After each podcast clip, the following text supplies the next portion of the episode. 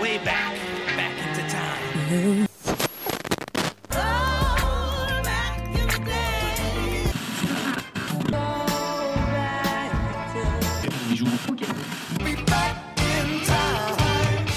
Bonjour à tous et bienvenue dans 3 minutes 49, la sélection rétro. Salut Romuald. Salut Adam, salut tout le monde. Comment vas-tu aujourd'hui? Ma foi, ça va tranquillement, ça va tranquillement. On va parler d'un sujet que, que j'aime bien en plus, parce que c'est assez, euh, assez, ouais, c'est un format dont je suis pas forcément toujours super fan. Euh, on va parler d'un des extended play ou EP.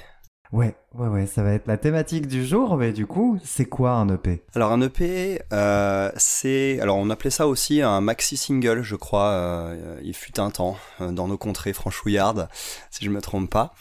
Euh, c'est comme une sorte de mini-album en fait. hein. C'est comme une sorte de mini-album avec euh, très peu de chansons. Euh, ça peut aller jusqu'à 7-8 morceaux. Et généralement, c'est un format assez court qui dépasse pas la demi-heure, voire même souvent la vingtaine de minutes. Et d'ailleurs, c'est un format qui a pris de plus en plus. Alors, ça date pas d'hier, attention, hein, mais ces derniers temps, ça a pris de plus en plus d'ampleur avec l'essor des plateformes de streaming. Oui, puisque souvent, un EP n'est pas pressé. Un EP, un EP peut simplement se mettre euh, sur, les plateformes, euh, sur les plateformes en ligne. On est sur du pur C'est ça, mais ils, dématérialisé. ils sortent de moins en moins en physique, ouais. Même si ça se fait encore, hein, ça mais se fait encore, hein, et c'est souvent d'ailleurs, euh, mais ça reste souvent sur des tirages plus limités. Donc c'est souvent plutôt presque du collector en fait. Ouais, tout à fait. Tout à fait. Et c'est vrai qu'il y a pas mal d'artistes qui tardent particulièrement à franchir le pas du, du long format. Euh, pas, et ou parfois la maison de disques qui met une pression pour retarder aussi ce- cette chose-là. On avait eu ce cas au, au niveau de, de Ray dont on a parlé il y a quelques semaines avec la maison de disques qui euh, sa major chez qui elle avait signé qui avait tendance à, à retarder en fait la sortie d'un Oui. premier album Exactement, elle avait sorti justement des EP ouais, et des singles. et des EP euh, et, et- et du coup euh, elle a dû euh, partir en indépendant pour commencer à sortir son premier album. Bref, en tout cas, euh, c'est un format qui est pas non plus un format au rabais, c'est-à-dire que ça peut parfois être simplement une collection de singles pour dire bah je les regroupe, euh, j'ai sorti 3 4 singles, je les regroupe sous un pour en faire un EP, mais ça peut aussi évidemment avoir une démarche similaire à ce qu'on trouve parfois souvent même dans les dans les bons albums, c'est le fait d'avoir une construction, d'avoir euh, quelque chose de cohérent et un fil conducteur entre les morceaux Tout pour en fait, faire une œuvre à part entière. Euh, c'est un format qui date pas d'hier, hein. Euh, c'est vraiment, c'est voilà, ça ça date d'il y a une cinquantaine d'années. On sortait déjà des des, des EP et voilà. Donc euh, du coup on a on a un peu euh, on, on a un peu ces ces deux approches de ce format-là. C'est ça, ouais. une- Le, le P, euh, comme tu disais, il y a vraiment euh, deux visions. Il y a le côté, par exemple, le nouvel artiste qui va sortir un ou plusieurs EP en mode prise de température jusqu'à ce que le public prenne et ensuite Ouais. on, on va aller un petit peu plus sur des choses un peu plus sérieuses et effectivement bah, des albums. Mais il y a aussi ce côté parfois parenthèse au milieu d'une carrière où on Oui. va se poser, sortir un EP parce que là l'artiste a envie de faire 3-4 chansons.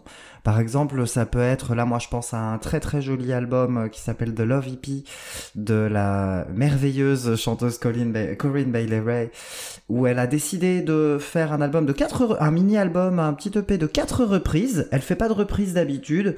Là, elle a pris, elle a fait, elle a sorti. C'était sublime. Tout le monde était content. Voilà. Ouais, c'est encore plus intéressant quand c'est au milieu d'une discographie, justement. Parce que c'est vrai que moi j'ai mis l'accent sur le fait que c'était souvent au début d'une discographie, mais c'est vrai que par exemple, euh, un, un groupe dont on avait parlé il y a quelques temps, euh, les Yeah Yeah Yeahs, euh, ce groupe new-yorkais emmené par euh, emmené par Karen O, euh, qui est un, un groupe qui a sorti après après après leur deuxième album, ils ont sorti un EP qui s'appelle Is Is, un EP de de cinq morceaux, je crois, et qui était vraiment superbe à vrai dire.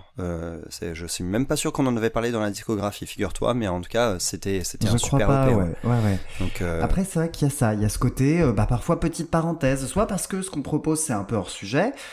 Après, ça peut aussi être tout simplement parce que le futur album euh, ne sortira pas parce que les singles qu'on a sortis ont fait un four et du coup, bon, on compile, on met un EP et on passe à autre chose. Ça peut être le cas. Ça a beaucoup été le cas dans le cas de dans le cas de Megan Trainor par exemple, où elle avait sorti, euh, elle a eu elle a eu beaucoup de galères, hein, Megan Trainor, euh, parfois justifiées parce qu'on va pas se leurrer, hein, c'est pas toujours foufou.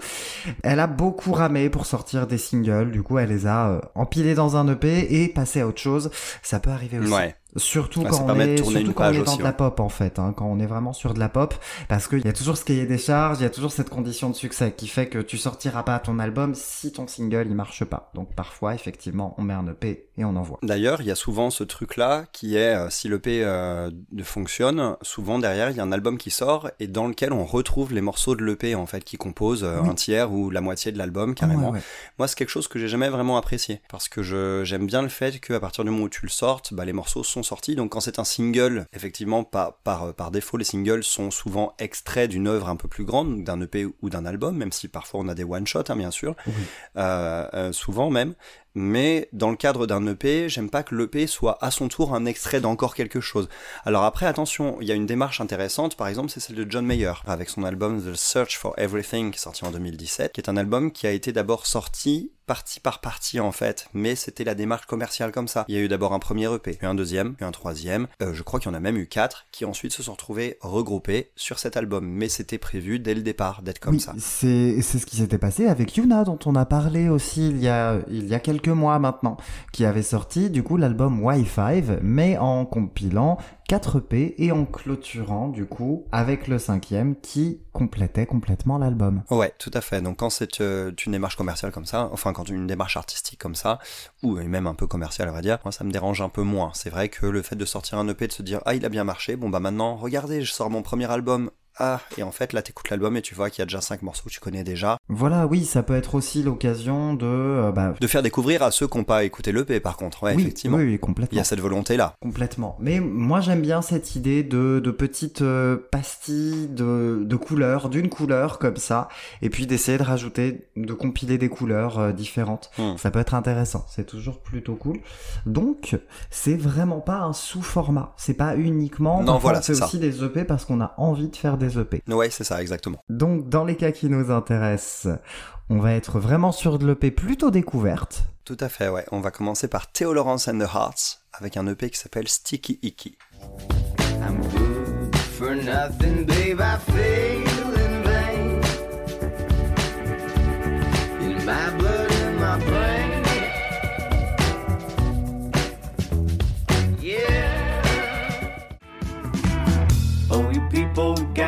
got to know. Devil's harvest is sweet to roll. With the blossom, your troubles go. Forget about your sticky, icky, icky, icky. I know. Man, you. We were designed to last. Fast, cheap thrills. They have been made to pass. Deep. Alors, Théo Lorenz.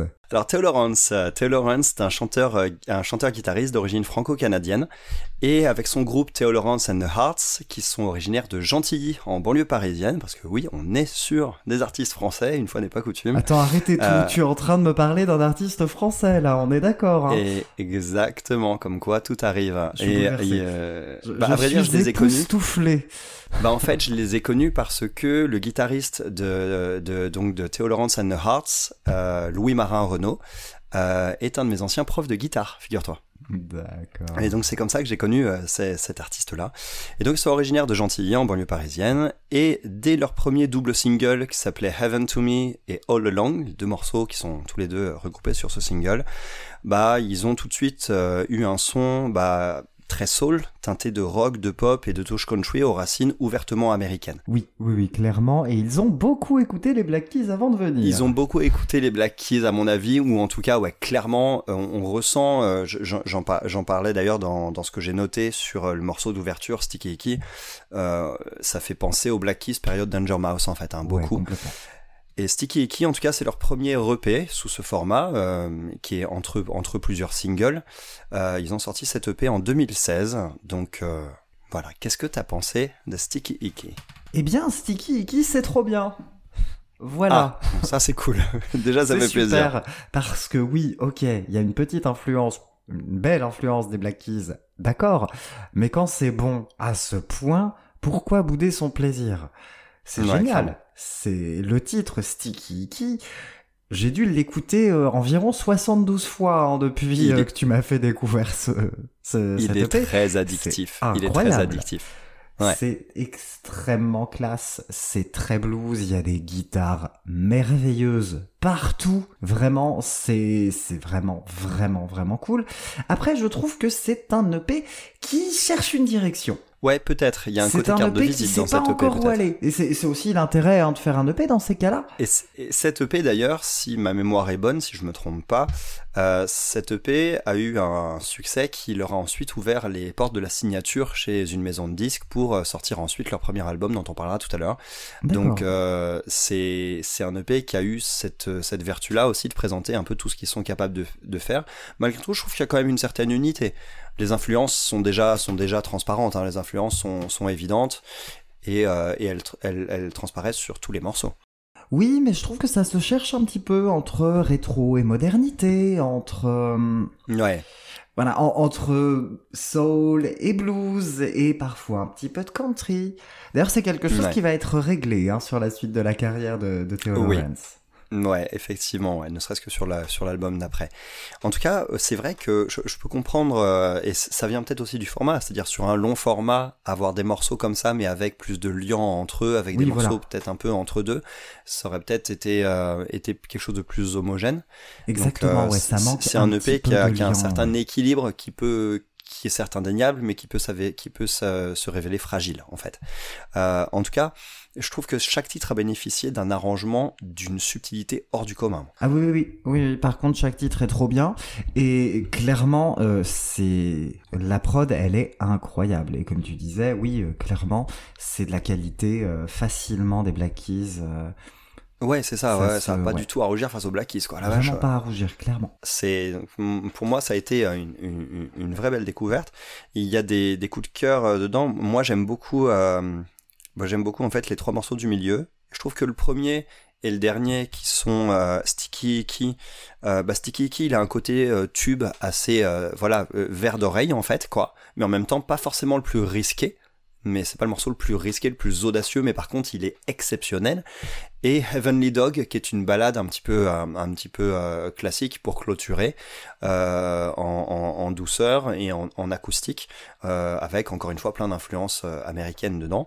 Mais c'est entre ces deux morceaux qui encadrent le, le, le disque que les trois titres du milieu qui sont Ali, Good for Nothing et Made to Last où on a les vraies prises de risque en fait du coup et, euh, et là là je trouve que c'est le c'est le kiff ultime en fait quoi Je, je suis, ouais, je suis assez d'accord. Bon, alors, je, je vais, je vais pas dire mes coups de cœur en détail parce que c'est simple, j'en ai cinq. Donc, voilà. c'est génial Mais Ouais. non, vraiment, pour le coup, euh, je dirais Good for Nothing parce que il articule quand même vraiment bien. Il est Bah, vraiment. Et puis voilà, il y a le petit gimmick qui, qui fonctionne. Il y a des guitares Ouais. euh, sublimissimes. La guitare elle est incroyable elle est connais. incroyable, vraiment.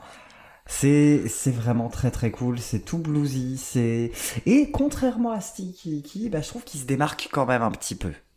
On n'est pas sur du ouais. ouais, on n'est pas sur du Black Ouais. Keys euh, dans le texte. Donc ça se Non. démarque quand même. Non, voilà, c'est ça. Ils, leur vraie personnalité commence à émerger, et même la vraie personnalité euh, vocale euh, Oui. de, de Theo Lawrence lui-même, avec cette, de- ce, ce, ce- ce phrasé en fait ici qui, qui le fait vraiment sien, quoi. Ouais ouais Je ouais. trouve que c'est, je trouve c'est splendide.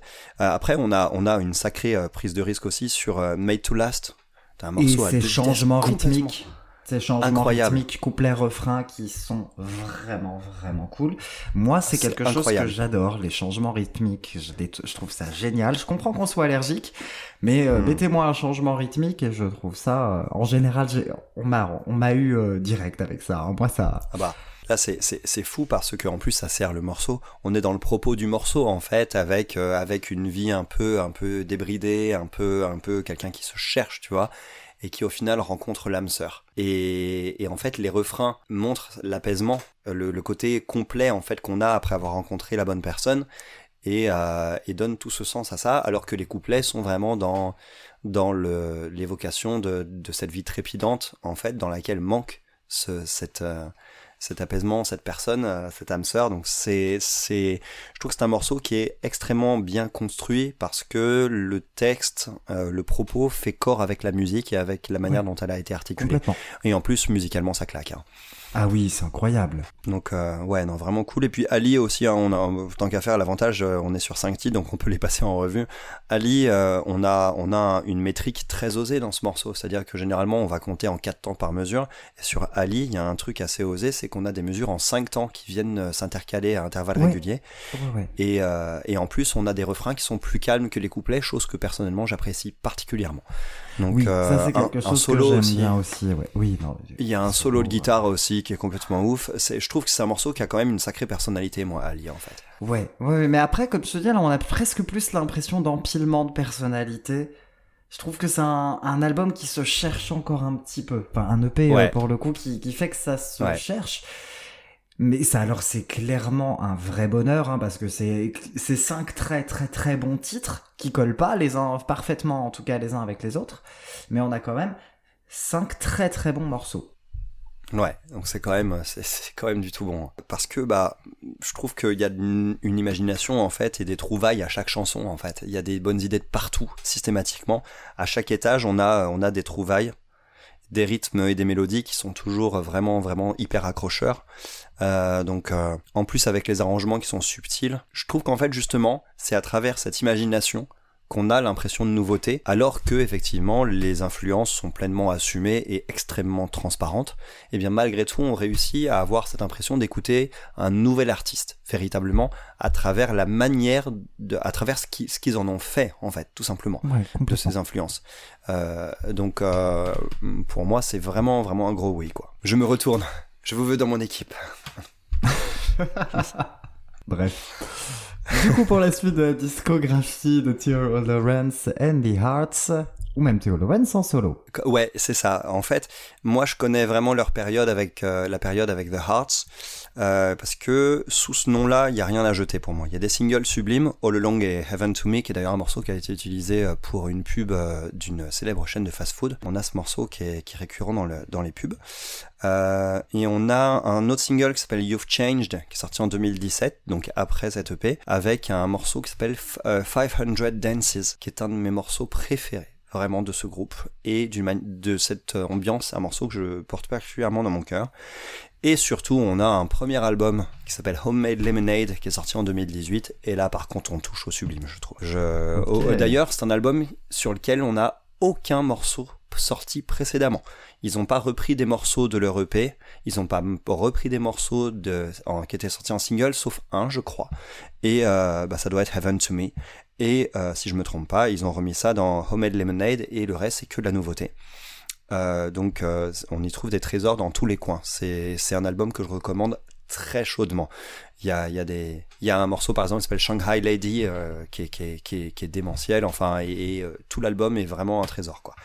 Après moi je me suis arrêté là. Lawrence euh, ensuite a reparti a renommé le projet à son seul nom et il y a eu le départ donc du guitariste Louis Marin Renault dont je parlais plus tôt, du batteur Thibaut Rooster et du claviériste Julien Bouissou qui ont été remplacés par des nouveaux membres euh, tout en conservant les autres membres du groupe. Et donc il a sorti je crois deux albums sous son nom euh, solo. Exactement, donc euh, moi pour le coup je les ai écoutés et clairement oui là il a choisi sa direction. À partir du coup de son premier album solo, Sauce Piquante, on va être clairement sur du rétro. Il a décidé, il fera de la musique rétro et il fera de la musique plutôt teintée de vieux rock et de country. Sur le premier album on est même par moment dans du rockabilly. D'accord. Donc c'est intéressant mais effectivement moi ça manque de modernité pour que ça me plaise complètement. Ouais, ça me fait ça me fait un peu peur ce que tu dis parce que euh, j'étais j'étais quand même très fan de la période avec The Hearts et du coup si tu me dis que euh, ça perd un peu en modernité, ça va à fond dans le dans le Ça rétro. perd en modernité et de même hein, pour le dernier album qui est sorti cette année qui s'appelle Chérie. Là on est clairement pareil sur euh, sur de la soul encore plus country mais avec des moments très soul rétro en fait vraiment soul années 50. Il y a ce côté crooner années 50 et country. Ah, ah, c'est dommage. C'est vraiment C'est pas dommage, mal mais après, mais on a laissé hein. complètement la modernité de côté et effectivement il a choisi d'aller sur cet axe-là. Donc pourquoi pas? Moi ça me parle moins. Clairement ça m'a parlé moins que le P. Je pense pas que c'était un choix obligatoire d'ailleurs à faire parce que euh, le premier album avec euh, The Hearts, donc Homemade Lemonade, a rencontré euh, un grand succès. Donc c'est ça aurait pu continuer dans cette vague. Après donc c'est un pur choix artistique du coup hein, de se de s'orienter comme ça. Après c'est vrai que Taylor Laurent c'est quelqu'un qui est très euh, il a il a fait euh, pas mal de, voyages aussi aux États-Unis pour s'imprégner complètement aussi de, de, ça. Et puis de ses, de ses, racines aussi qui viennent un petit peu de là-bas. Et, euh, et, et du coup en fait peut-être que ce côté rétro il a ensuite pleinement pleinement embrassé ses influences du coup en faisant quelque chose qui était à fond plongé là-dedans. Eh bien écoute euh, du coup tu recommandes plutôt alors, j'ai pas écouté hein, l'album euh, avec, des, avec The Hearts, j'ai pas écouté l'album. Ah, mais oh bah la vache, tu vas te régaler. Hein. Ah oui, bah j'ai hâte, hein, j'ai clairement hâte. Tu vas te régaler, il est magnifique. Il est magnifique.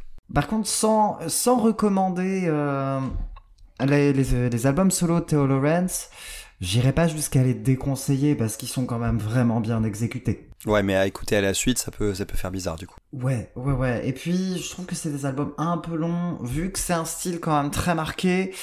Si on est un peu allergique à ça, euh, le côté un peu rétro, un peu très euh, country rétro justement, c'est un petit peu long. Donc euh, j'irai pas, c'est quand même bien exécuté, c'est plutôt très bien fait, mais effectivement j'irai pas jusqu'à les conseiller. Eh bah écoute, moi je conseille vivement Homemade Lemonade alors dans ce cas. Et puis tout, bah, ce qu'ils ont sorti avec The Heart. juste après. Et eh bien voilà, voilà pour Tolerance and the Heart et Sticky Icky, un EP quand même qu'on a surkiffé. Voilà, bon, l'émission avance, donc le deuxième album c'est du R&B, comme d'habitude. C'est classique, hein, voilà, on termine par du R&B, on a nos gimmicks maintenant. Donc ce sera le P333 AM de Amber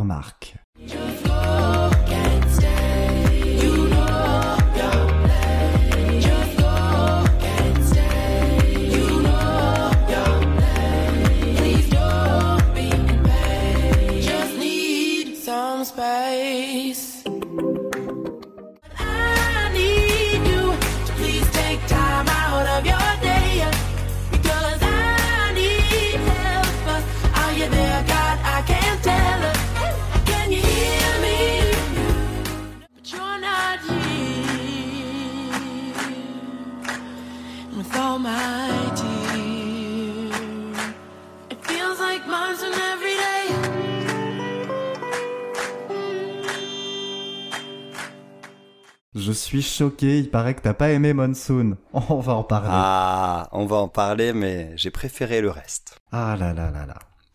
Qui est Amber Mark? Amber Mark, donc jeune chanteuse américaine qui a, ça s'entend, pas mal vécu en Inde. Ouais. Nous a donc proposé en 2017 son premier album 333 AM. Toujours très fier de ma prononciation. Ouais, tu peux, tu peux, ça va. T'as pas à rougir, c'est bon. C'est ça, et qui a sorti son premier album solo en 2022. Donc il y a eu 50 flottements sur lequel elle nous a euh, proposé pas mal de P, pas mal de singles.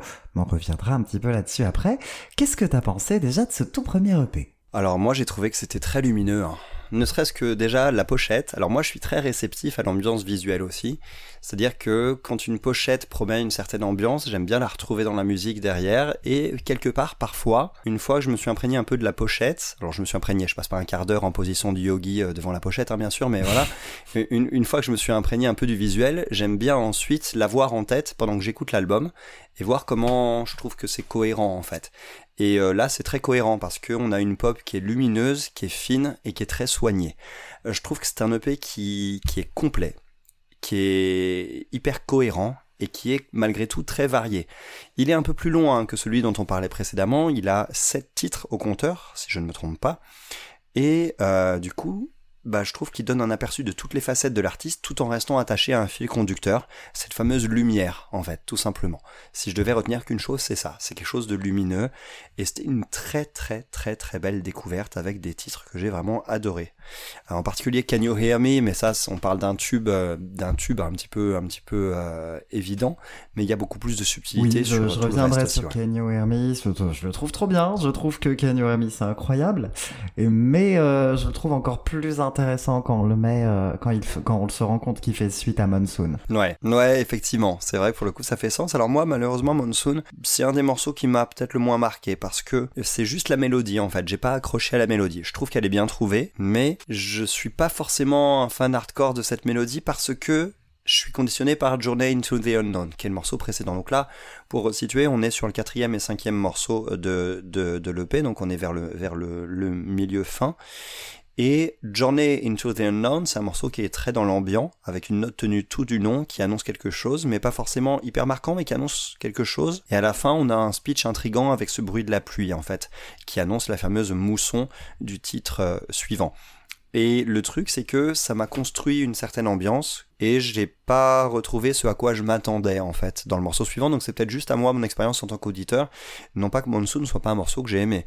Je l'ai, du coup, il m'a pas livré ce que j'en attendais peut-être. Donc euh, je devrais peut-être le réécouter pris à part plusieurs fois. Mais en tout cas, voilà, j'ai trouvé que le, le lancement par le morceau précédent, Journey into the Unknown, annonçait peut-être davantage. D'accord, très bien. Moi, c'est Can You Hear Me, hein, le kiff. Hein. Elle est, elle est très très bien. Hein. Moi perso, c'est quasiment tout l'album, hein, clairement. Euh, Lose My Cool, les Space, elles sont incroyables. Les claps de Space, qui ouais. par des claps tout du long, c'est d'une classe folle. Et puis il y a une rupture sur le refrain qui est parfaite. Ouais, avec la avec la, la voix qui termine seule aussi. La voix la voix termine seule le dernier mot du refrain et euh, ce que je trouve que c'est très très bien fait ça. C'est très soigné et c'est un super morceau Space. Ah, c'est un, un EP qui est hyper bien produit et c'est un EP qui ok c'est du R&B un peu pop mais c'est un qui sonne vraiment grâce aux incursions de la musique euh, un peu indienne et exotique de manière générale, c'est un. Ça reste discret quand même. Hein. C'est discret, mais ça donne une couleur unique. ouais, c'est vrai, tout à fait. Hmm. Ça lui donne une, une, vraiment une vraie couleur entre R&B old school et R&B un peu tribal, qui est assez génial. Puisque du coup, hein, comme je disais, elle a beaucoup vécu en Inde. Et du coup, cette EP, il est très intéressant parce qu'il est articulé hein, autour de Journey into the Unknown et, Monsoon puisque c'est un album qui rend hommage à l'Inde, mais rend surtout hommage à sa mère, sa mère décédée, qui est d'ailleurs un dont elle a enregistré des, des morceaux hein, sur euh, Monsoon, puisque Miyamar, c'est sa, maman. Donc, effectivement, Monsoon articule, et c'est donc une chanson hein, qui parle du décès de sa mère, sachant que Can You Hear Me aussi le fait. Ah, mais, mais avec un traitement très différent. Beaucoup plus de hein. luminosité. Ouais, ouais. Beaucoup plus de lumière, c'est un titre qui est beaucoup plus chaud, beaucoup plus chaleureux. Mais il fallait quand même qu'il y ait une, une balade un peu un peu puissante quand même, même si je suis pas sûr que Monsoon puisse être considéré comme une balade, mais non pas tant que ça, non. On est plutôt sur un mid et c'est un mid assez ouais, c'est un mid tempo. assez vaporeux hein, finalement, qui est mm. mais moi que j'aime énormément et je trouve que l'enchaînement est parfait, vraiment parfait. Ouais, c'est vrai que dit comme ça, ça fait sens, effectivement. Mais moi, c'est vrai que pour le coup, je m'étais penché uniquement sur l'aspect euh, musical et c'est vrai que je connaissais pas le contexte non plus. C'est, intéressant ce que tu dis parce que ça, ça montre à quel point parfois le contexte euh, aide à apprécier davantage en fait des morceaux, des enchaînements de morceaux. Après, il y a aussi, il y a aussi une autre école qui consiste à dire que, bah, au final, les morceaux eux-mêmes doivent véhiculer ça sans avoir besoin du contexte. Mais, mais effectivement, là, euh, ça fait sens, ouais. Certes, certes. Et je suis d'accord, et euh, honnêtement, moi je n'avais pas le contexte avant d'écouter les morceaux, euh, et quand je les ai écoutés, euh, notamment Kenyo Hermi, effectivement, elle, le dit plus ou moins clairement hein, sur les derniers refrains. Ouais. Effectivement. Mais c'est, moi j'aime beaucoup cette envie de parler d'un drame, mais de manière très lumineuse comme ça. Moi j'aime beaucoup. Je trouve qu'elle le fait avec un grand talent. Le fait de traiter avec deux ambiances différentes, peut-être du sujet. Oui, voilà, ouais. Ouais. Hmm. Ouais, ouais. Et du coup, moi, je trouve que voilà, le, fait qu'on ait quelque chose d'un peu plus mélancolique et de très lumineux après qui parle du même sujet, c'est quelque chose moi qui me plaît énormément. Ouais, effectivement, ouais. Et concernant les autres morceaux de l'album? Alors, hmm, moi j'ai bien aimé, euh, j'ai bien aimé le premier, Regrets. Je trouve qu'il y avait déjà pour euh, pour démarrer une, une ambiance et une voix qui s'installe immédiatement. J'ai tout de suite accroché. Euh, preuve en est que l'arrivée des percus un peu plus électro bah, m'a à peine gêné, alors que d'habitude c'est quelque chose que j'ai un petit peu en horreur. Donc euh, là je trouvais que ça, ça c'était très bien fait. J'ai beaucoup aimé aussi euh, le dernier, Way Back, parce que ça part comme une sortie en douceur. On se dit qu'on va avoir droit à un morceau posé pour sortir, comme c'est souvent le cas sur un EP ou sur un album. Et, en fait, le, tout début, on a des premières touches de percus qui arrivent et qui promettent du groove en fait d'un seul coup et on se dit oh ça promet du groove et en fait le groove on nous le livre ensuite sur un plateau quoi. Donc euh, un côté certes un peu plus lancinant quand même dans l'ensemble qui, qui colle bien à une clôture de, de, de disque, mais euh, avec quand même euh, un, un, sacré groove et donc ça crée un beau titre synthèse pour finir. Je trouvais que qu'il a un côté un peu plus old school hein, que le reste de l'album. On sent quand même qu'il est un peu plus hip-hop, un peu plus à l'ancienne. Ouais, moi ça m'a pas gêné du tout à vrai dire. Ah non, moi ça m'a beaucoup plu aussi. Mais c'est un album qui est assez bien équilibré comme ça, mais effectivement, bah, il y a des titres. Moi, j'avais adoré, j'ai adoré Lose My Cool, par exemple. Un, presque un peu plus électro, hein, d'ailleurs, Lose My Cool. Ça m'a un peu moins accroché, même si pour le coup, j'ai découvert sur ce titre-là qu'elle a des graves assez dingues dans la voix. Elle a une range vocale, en fait, qui est quand même assez étendue, et elle creuse pas mal dans les graves au début du morceau. Euh, c'est, euh, c'est, vraiment sympa, quoi, sur Lose My Cool. Oui, puisqu'on ne l'a pas dit, mais elle a un très très très joli timbre. Elle a un très joli timbre qui est, très, qui est d'ailleurs assez reconnaissable, hein, je trouve. Et euh, il y a certaines petites touches par certains aspects de Katie Tunstall, je trouve. Euh, oui, il y a un peu de ça, ouais. ouais, ouais y a un peu ah, de ça. Sur certains morceaux, sur le refrain de sur le refrain de, de Can You Hear Me, par exemple, ou des choses comme ça, ça m'y a fait un petit peu penser, même si c'est quand même assez éloigné. Hein. Et, euh, et du coup, ouais, sur Lose My Cool, il y a, c'est sympa. Je trouvais qu'il manquait un petit quelque chose. Malgré tout, on a quand même un refrain très entraînant et je pense que c'est juste la texture sonore à laquelle j'ai moins accroché. Un sacré EP quand même. Hein. Sacré EP, hein, du coup. Un premier EP d'ailleurs, tu dis qu'elle a lancé sa carrière avec ça en fait. C'est ça, elle a lancé sa carrière, donc elle en avait sous le pied, hein, clairement, parce que c'est quelque chose de très ambitieux, euh, je trouve, pour un EP. Et d'ailleurs, à l'inverse, un petit peu de Theo Lawrence, eh ben, elle Ouais. va diluer sa personnalité au fil de, la, de son évolution. Ah, c'est dommage, non? Dommage, oui et non, parce que c'est- quand même plutôt solide. Je vais revenir un petit peu sur les différentes sorties qu'elle a eues du coup jus- jusque-là. Donc il y a eu ensuite son deuxième EP hein, qui s'appelle Connexao, qui est un petit peu plus R&B, un peu plus traditionnel. C'est-à-dire du R&B, ce qu'on va appeler du euh, urban adult contemporary, donc euh, des plutôt qui fait la part belle aux balades, même s'il y a des titres un peu groovy et une bien jolie euh, reprise de Shadé. Ne refais pas cette blague, s'il te plaît. Non, non, non, ça va aller. J'ai déjà fait la dernière fois. Oui. Où là, elle reprend Love is Stronger Than Pride. Ensuite, il y a eu pas mal de singles. Dans les sorties, je recommande l'imparable Mixer, qui là euh, met un pied dans le groove old school absolument remarquable. Oh, Vraiment. ça donne envie. Et elle a, euh, bah, comme tout le monde, hein, sorti un EP euh, dans le confinement. Ouais, comme la Terre entière. EP qui a le mérite d'être très intéressant parce qu'il y a une reprise de Nirvana dedans. Laquelle? Alors attends, attends, je suis en train d'essayer d'imaginer sur quelle reprise de Nirvana- je peux imaginer un Mark. Ça va pas être celle-là, j'aurais dit Come As You Are quand même de base. Non, ce sera sur Heart Shaped Box. Heart Shaped Box, oh, c'est encore plus intéressant. C'est un morceau qui a quand même des sacrées dissonances, donc je suis curieux de savoir Ouais. ce qu'elle en a fait. Eh ben c'est très bien. C'est très très bien. Puis elle sortira son tout premier album qui date de l'an dernier, qui s'appelle Three Dimension Deep, et qui essaye, tant bien que mal, bah, de trouver un équilibre entre tout ça.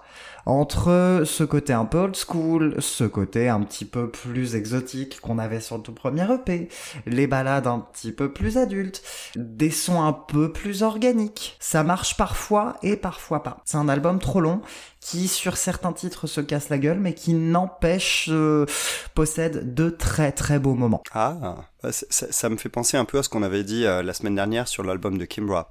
Oui, oui, oui, il y a un petit peu ça, ouais. Mais là, on sent qu'elle a essayé de mélanger toutes ses influences. Donc, euh, Ouais. c'est intéressant, mais c'est un peu dilué.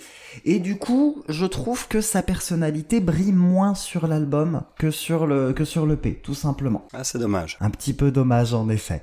Ça reste, euh, ça reste sympathique, ça reste quand même un album assez intéressant et un des meilleurs albums de R&B de l'année dernière. Ah d'accord, ouais, donc Quand ça même, reste hein. quand même hautement recommandable. Ah oui, oui, oui, c'est hautement recommandable. C'est vrai que tu mets le doigt sur quelque chose, c'est que euh, ça arrive parfois que euh, au début on sorte des choses euh, sans avoir les pressions d'une maison de disques ou d'une grande équipe autour de soi et donc euh, la personnalité ressort beaucoup dedans, mais le succès commercial euh, dicte parfois certaines directions et du coup euh, il faut savoir trouver le juste milieu entre ce qu'on laisse derrière soi de, de cette, de cette identité et ce qu'on se doit justement de conserver pour ne pas être rangé dans la masse en fait quoi. Ouais.